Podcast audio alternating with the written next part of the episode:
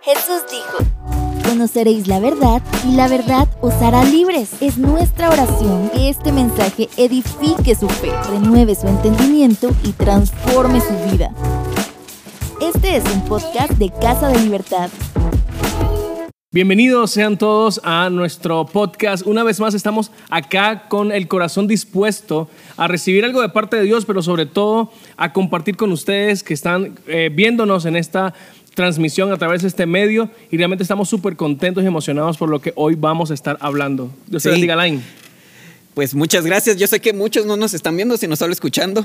Así que sí, gracias, gracias por acompañarnos una vez más. Es nuestro segundo episodio el día de hoy, así que estamos bien, bien contentos. Hoy, hoy está Ángel Martínez, que es nuestro próximo pastor en, en Casa de Libertad en Misco, acompañándonos. Yo soy Alain, yo soy el pastor de jóvenes y de grupos aquí en Casa de Libertad. Y venimos a platicar un poquito acerca de la serie que hemos estado viendo durante estas semanas en Casa de Libertad. La serie Dios de Milagros. O sea, hasta escribiste una canción, contanos qué te inspiró. Sí, la verdad es que estoy súper emocionado pues de contarles esto y es que hace algunas semanas cuando estábamos preparando toda la serie para eh, Dios de Milagros, eh, estábamos eh, pensando qué, qué tema musical pudiéramos usar en, en toda la serie, algo con que las personas pudieran identificarse, que lo usaran como una bandera durante toda la serie para acercarse y conectarse con Dios a través de la adoración. Y en medio de- de- de ese pensamiento preparatorio surgió esta idea, ¿qué tal si escribimos una canción para la serie? ¿Qué tal si no, no solo heredamos algo que alguien ya haya escrito, sino que diseñamos algo que sea propio de Casa de Libertad? Y así surgió esta idea y surgió esta intención de escribir Dios de Milagros como una canción. Ahora, ¿encontraste oposición en esta idea o, o- o fluyó? Siempre hay oposición. Siempre, ¿va? siempre, hay oposición. Tiene que ser casa- eh, sí, tiene- pero si no pero nos así. impusimos, nos impusimos y qué bueno, qué bueno. Yo creo que resultó genial. Es una canción que realmente tiene un mensaje que nos da esperanza en medio de situaciones difíciles. Es una canción que en sus versos nos habla de situaciones adversas, pero cómo en medio de todas ellas Dios sigue mostrándose grande, poderoso y milagroso. Mira, y contarnos un poquito. Recién acabamos de estar en eh, la serie, eh, o de, en esta serie, en Milagros de Restauración. ¿Qué milagros has escuchado vos? Recién en el lunes que tenemos nuestra reunión de staff tuvimos algunos testimonios, pero contanos cuáles has escuchado vos acerca de restauración específicamente. Antes de responderte eso, tengo que decirte que la prédica estuvo increíble. Buena. Y si alguien no la pudo ver el domingo, está en las redes sociales de Casa de Libertad. Ahí en, el, en YouTube puedes en- ingresar y verla. Estuvo increíble. Realmente el pastor Francisco dio una palabra que conmovió el corazón de muchos, pero más que conmover, motivó Sí. a muchos a, hacer hacia- cosas. Sí. Y, y me preguntabas que se había escuchado algo. Sí, de hecho, el propio lunes eh, eh, estábamos acá en, en la iglesia hablando con el staff de, de Casa de Libertad. Incluso personas dentro del staff estuvieron comentando de cómo habían sido motivados a hacer llamadas el propio domingo después de la prédica para restaurar relaciones que habían estado rotas Sí. por muchísimo tiempo. Así que realmente eh, nos conmueve ver cómo Dios trabaja y cómo realmente Él es un Dios de milagros porque no eran solamente intenciones, sino que vimos resultados. Gente que hizo llamadas y familias fueron restauradas en relaciones y, y es algo precioso lo que Dios eh, ha estado haciendo. Y siempre es bueno encontrarnos confrontados con esto, ¿no? Porque Totalmente. quiera que no, al final ninguno somos moneda de oro que todo el mundo va a querer. Siempre tenemos nuestros fallos. Yo, yo, yo recién platicábamos esta semana con Ángel. Yo suelo tener la capacidad de caer mal. Suelo- Somos dos, somos dos. Por alguna razón, la primera impresión que doy es que caigo mal. Por, Mm. por- no sé por qué, no sé. La verdad que no, no sé si me gusta Vamos a estar orando por ti, Gracias, gracias, gracias. He tenido que, he tenido que trabajar en esto de la Mm. restauración varias veces y, y- y muchas veces es, eh, eh, y, no como excusa, pero Mm. soy una persona un, un- un poco introvertida. Tal vez acá te tengo que portarme diferente, más extrovertido, pero esa, eh, eso como mecanismo de defensa me pongo serio. Hmm. Entonces, la gente muchas veces ha sido ofendida y dentro de la iglesia pasa, pasa un montón y me ha tocado ir y pedir perdón por, por existir. pero, pero contanos un poquito alguna vez que vos hayas tenido que enfrentar a alguien no, en, en busca de esa restauración. Sí, bueno, Iba, iba, a responderte, me pones a pensar, pero la verdad es que no hay que pensar tanto, porque es algo muy común, es algo sí. muy común que tengamos roces con personas, que mm. realmente eh, tengamos desacuerdos y esos desacuerdos a veces evolucionan y se convierten en grandes conflictos que hacen que relaciones se rompan uh -huh. y tristemente también ocasiona que el propósito de Dios que tal vez estás ejecutando de parte, de parte suya también se detenga a causa de un conflicto, un conflicto que tienes con una persona. Eh, recuerdo hace algunos años estaba en, en una iglesia donde literalmente eh, una persona sentía que yo tenía algo contra, contra ella, era una, wow. era, era una, hermana de la iglesia y como lo dices tú, no lo busqué ni lo trabajé, pero esa era la percepción que ella tenía. Y fue algo tan, tan grueso que literalmente se convirtió en un obstáculo dentro de la dinámica yeah. de la iglesia porque es, tristemente se levantaba eh, su voz a veces para decir, no, es que el hermano Ángel tiene algo contra mí. Y, ¿Y no qué, era así. ¿Qué te tocó hacer?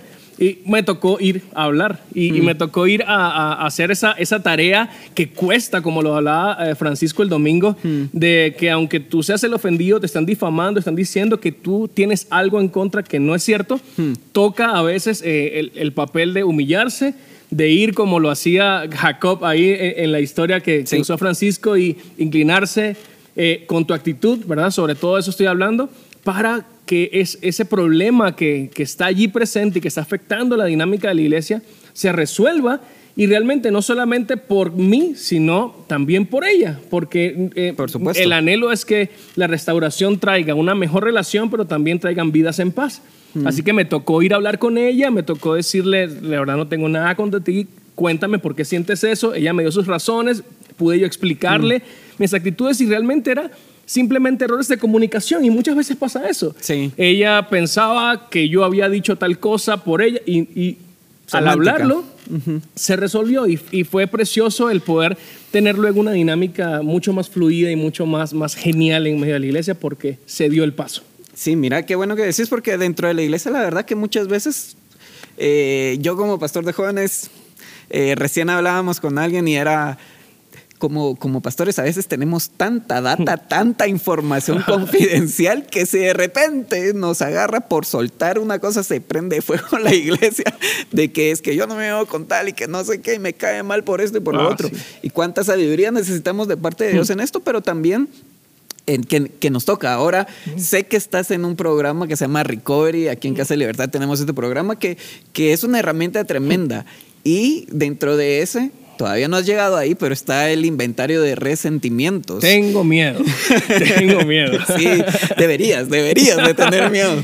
No, yo, yo ya lo pasé y, y, fue lindo escarbar un poquito lo mm. que había en mi corazón y cuánto resentimiento había. Y hay un montón de otros inventarios que se hacen, pero, pero el objetivo final muchas veces es llevarnos a hacer eh, eh, enmiendas okay. a, esas, a esas personas que quizás ofendimos, mm. porque muchas veces pasa eso, ¿no? O sea, yo simplemente soy la víctima acá, o sea, yo no hice nada al respecto mm.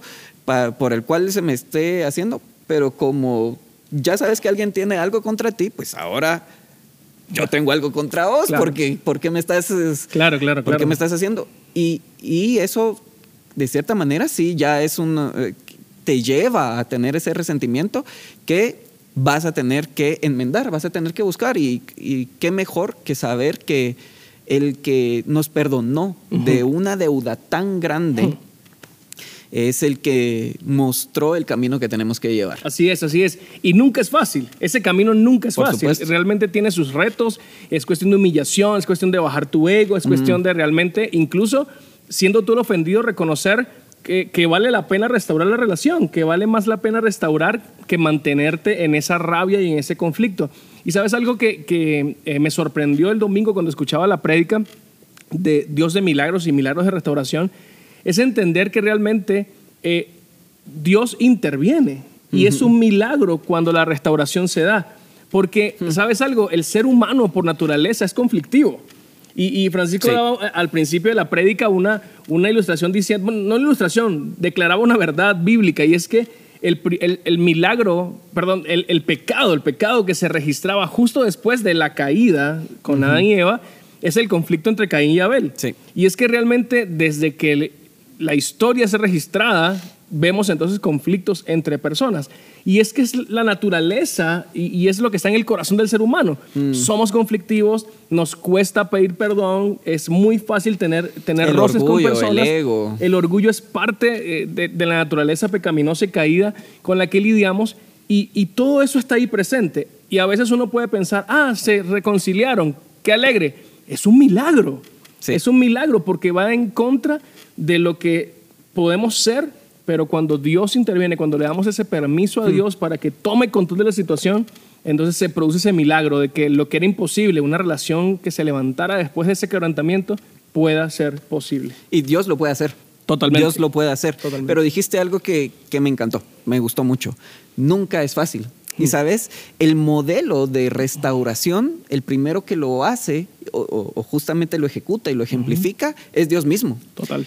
Dios restaura la relación que nosotros mm. quebramos hacia Él. Nosotros fuimos los que ofendimos. Adán y Eva fueron los que ofendieron. Y a partir de ahí el mm. resto de nosotros somos los que hemos ofendido a Dios. Dios hizo todo, fue perfecto desde la creación. Todo lo que hizo lo hizo bueno.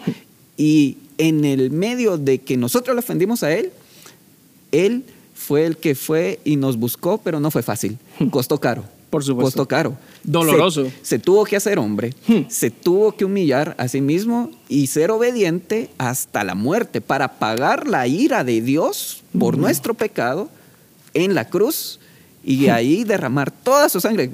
No es fácil, ¿Sabes? no es fácil restaurar. Y, escucha esto, eh, eh, lo, sorprendente que creo que hay detrás de, de toda esta realidad, esta verdad, es que eh, hay momentos en que alimentamos nuestro orgullo y nuestra decisión de no restaurar porque ¿cómo me voy yo a humillar? ¿Cómo voy yo a pedir perdón? Cuando pedir perdón solo es acercarse y hablar.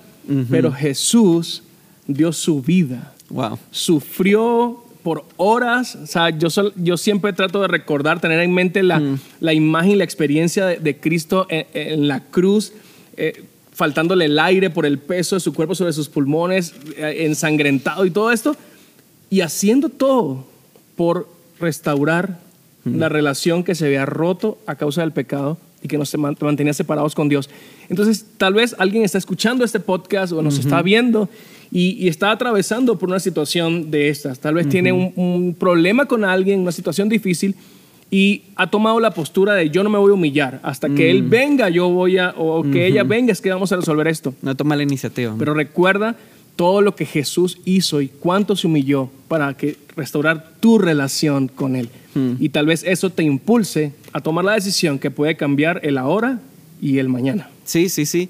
Y la palabra de Dios, primera Juan, nos habla tanto de eso, que el que no, el que no puede eh, amar a su hermano no conoce realmente el amor, no conoce a Dios, que Dios es amor. Y por amor es que se hace esta humillación, no es porque y, no dan ganas. Hay veces que hay gente que uno no, no, no, es como este, no tengo muchas ganas de amarlo porque cuesta. Pero sin duda alguna que hemos sido llamados de igual manera a reflejar y a seguir las pisadas de Jesucristo. Así que eh, sin duda es un milagro, como vos decís, no es algo que naturalmente va a salir, sino es algo maravilloso, extraordinario, que nace del corazón de Dios para que nosotros también podamos experimentarlo. Y ahí, después de que lo experimentamos, dar testimonio, hacerlo. Y, creo que, que, al igual podemos hacer memoria y ponernos a pensar que, que, quizás tenemos que dar ese paso, ¿no? Totalmente. Así que estamos súper agradecidos que te hayas tomado el tiempo de escuchar este podcast o de vernos a través de los medios visuales y, y, esperamos que esta reflexión te sirva, que te sirva, que te bendiga y que tal vez te impulse a tomar la decisión que es necesario que hoy tomes. Gracias por acompañarnos. Esto fue CDL Podcast y te esperamos en el próximo episodio. Que Dios te bendiga. Un fuerte abrazo. Bendiciones. Chao. Este es un podcast de Casa de Libertad.